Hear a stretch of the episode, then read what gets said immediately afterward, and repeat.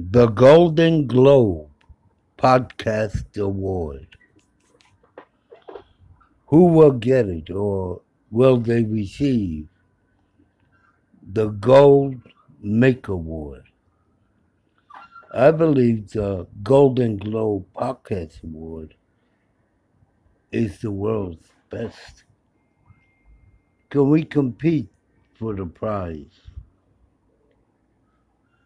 But in all faith and word, you know,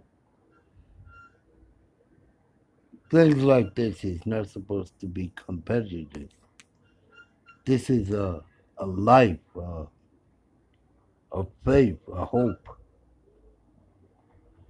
This is something we believe in.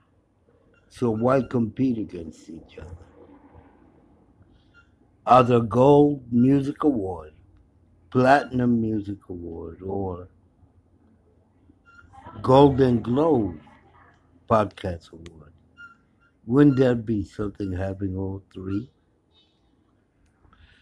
I wonder also if competing is really that important.